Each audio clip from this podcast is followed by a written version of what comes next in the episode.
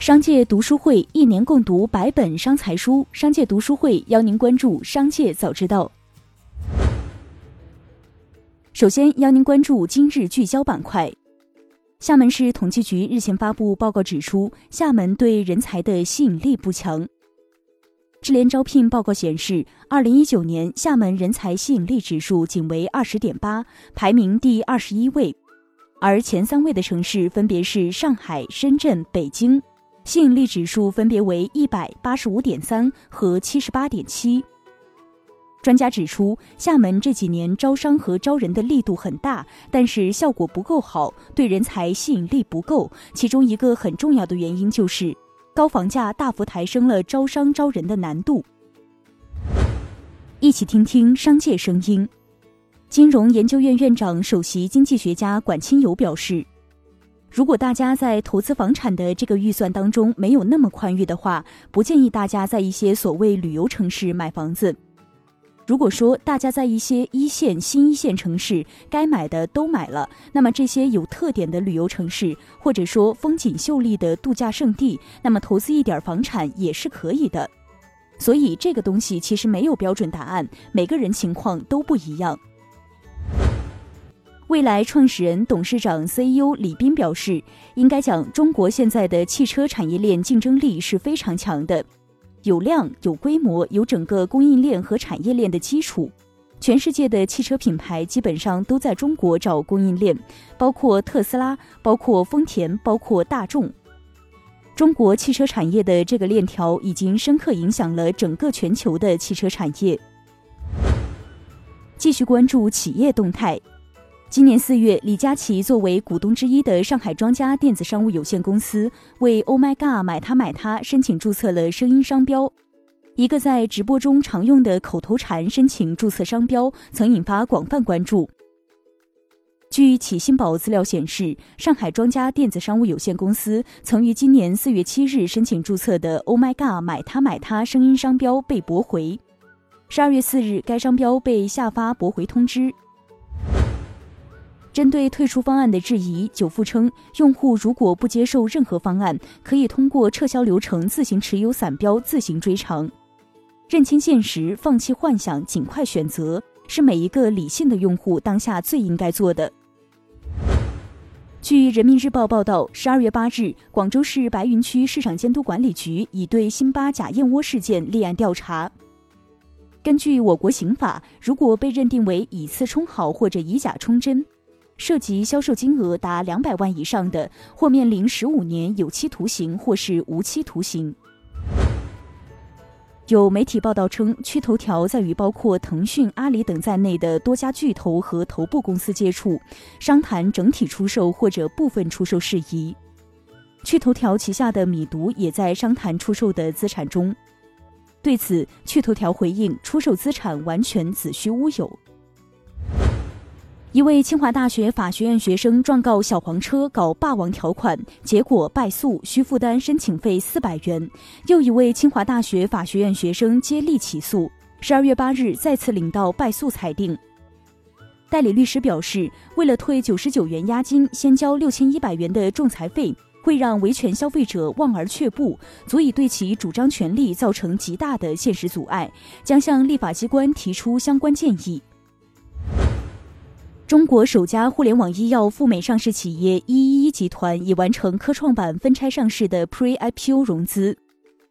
据悉，医药网已接近完成十亿元国内科创板 Pre-IPO 融资，估值为一百亿元，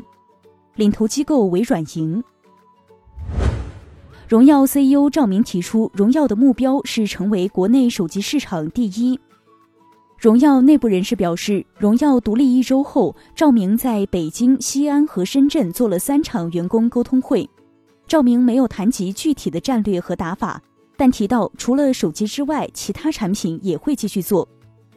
在最为关键的芯片供应上，荣耀也取得了进展。一位接近高通的消息人士表示，高通与荣耀的谈判进展非常乐观，双方已接近达成供应合作。苹果对 iPhone 十二系列用户进行了问卷调查，询问是否使用随附的电源线、SIM 卡弹出工具和贴纸等。二零二零年初，苹果针对充电器做过类似调查，十月就取消了附赠充电器和耳机。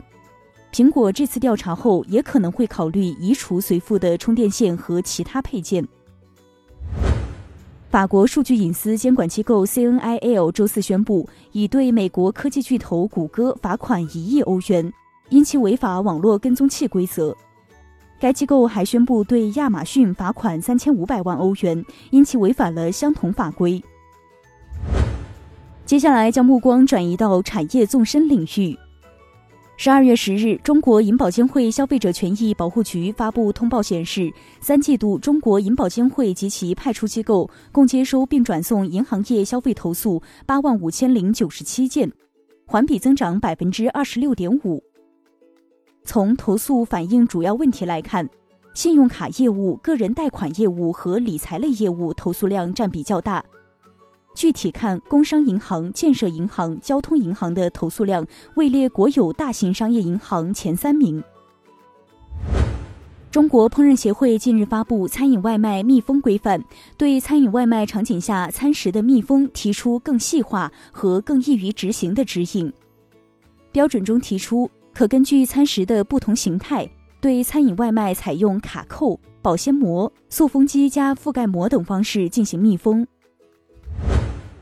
国家统计局公布的全国粮食生产数据显示，二零二零年全国粮食总产量为一万三千三百九十亿斤，比上年增加一百一十三亿斤，增长百分之零点九，粮食生产再获丰收，产量连续六年保持在一点三万亿斤以上。根据世卫组织估算，二零一九年人口寿命比两千年增加了六年以上。二零一九年全球平均寿命超过七十三岁，而两千年为六十七岁。但残疾人口正在增加，道路交通伤害和吸毒等因素都导致了更多残疾。最后，一起关注国际视野。印尼政府表示，计划二零二一年将烟草产品的消费税平均上调百分之十二点五，以从该行业获取更多的税收收入。印尼是仅次于中国的全球第二大烟草市场，其烟草行业贡献了政府消费税收入的大部分。印尼政府预计，明年来自烟草产品的税收收入将达到一千七百四十亿印尼盾，约合一百二十亿美元，较今年的目标收入增长百分之五。报告显示，今年一至十月，韩国速溶面条和方便面出口总额同比增长百分之三十二点四，至五点七二五七亿美元。分析指出，随着疫情的扩散，全球对方便面等速食食品的需求进一步增大。据人工智能对五十八个国家九个指标进行分析的结果，中国市场以九十三点一分位居韩国速溶面条和方便面出口潜力榜榜首。以上就是今天的商界早知道。最后要提醒您关注我们的新栏目《商界读书会》，我们精选了百本商业好书，邀您共同阅读。如果您想养成一个长久的读书习惯，却总是难以坚持，那不如加入商界读书会，和我们一起用听的方式见证自己成长。现在加入商界读书会还有精美礼品，马上打开微信搜索并关注“商界食堂”公众号，回复“读书会”就可以了解加入了。期待在商界读书会与您相见，感谢收听，我们明天再见。